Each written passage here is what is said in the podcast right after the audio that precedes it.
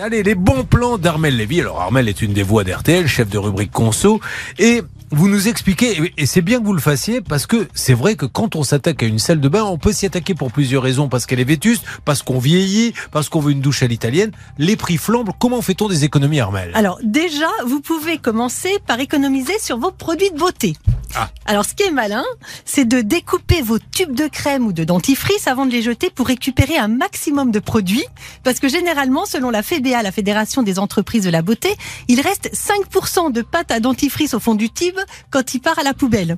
Alors évidemment, 5% à chaque fois. oui, alors Parce qu'on prend pas le temps de- d'appuyer. c'est ça, il n'est pas vidé au maximum. Alors, Eh vous ben. n'allez pas vous offrir des vacances juste en coupant vos tubes de dentifrice, mais si vous économisez 5% de tous vos tubes, de la crème solaire à la crème Bien sûr. hydratante, en passant par le gel douche et le shampoing, vous allez en acheter moins souvent. Et puis le fin du fin, c'est carrément prendre la crème solaire pour se laver les dents pour pas. mais non, mais quand on n'a plus de dentifrice, on économise, on prend, on finit les crèmes. Alors justement, il y a une autre astuce, vous pouvez essayer les produits multifonctions. Ah Ça permet de diminuer le nombre de produits achetés, comme un démaquillant qui va faire aussi crème hydratante, un shampoing qui va faire démêlant, une huile qui va hydrater le corps et les cheveux. On en trouve à des prix ultra accessibles, 2 euros pour un shampoing démêlant au supermarché par exemple. Bon, parfait. Est-ce qu'il y a une autre économie? Alors au début, je pensais qu'on parlait vraiment de, de douche, etc. Mais on parle de tout ce qui est dans la salle de bain. De Oui. quoi parle-t-on maintenant? Alors dans la salle de bain, on peut effectivement économiser sur l'énergie. On a Ah. tendance à beaucoup chauffer la salle de bain parce qu'il y a peu de pièces où on reste tout nu. Mais en sortant, si vous baissez la température à 17 degrés, vous pouvez faire 15% d'économie sur votre facture de chauffage et vous le remettez avant d'y retourner. Après, je sais pas si c'est votre cas, la brosse à dents électrique, le rasoir, le sèche-cheveux, beaucoup les laissent brancher en permanence. Mais quand c'est branché, ça consomme 7 fois plus d'électricité que quand c'est débranché.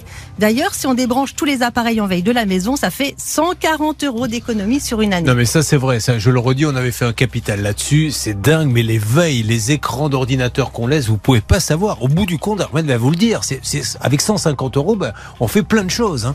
Autre chose Armel? Oui, dans la salle de bain, on peut économiser aussi sur l'eau.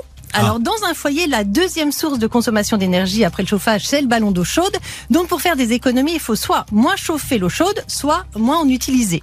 Si on privilégie la douche au bain, on consomme deux fois moins d'eau. Sous la douche, vous pouvez mettre une petite chanson sympa qui dure 3 à 5 minutes. Pour être sûr de la, de la minuté. Voilà, de ne Ouais. pas rester trop longtemps.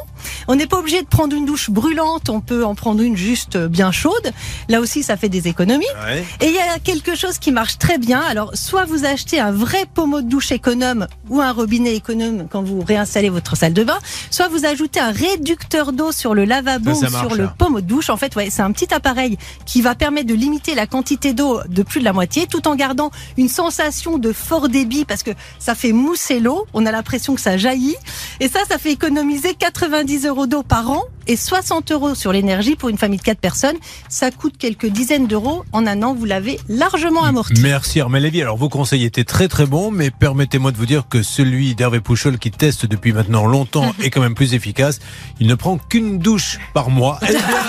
Eh il n'y a pas besoin de réducteur d'eau. Là, je peux vous dire que le résultat sur la facture, il se voit immédiatement. Merci beaucoup Armel, Armel Lévy, euh, du chef rubrique conso à RTL.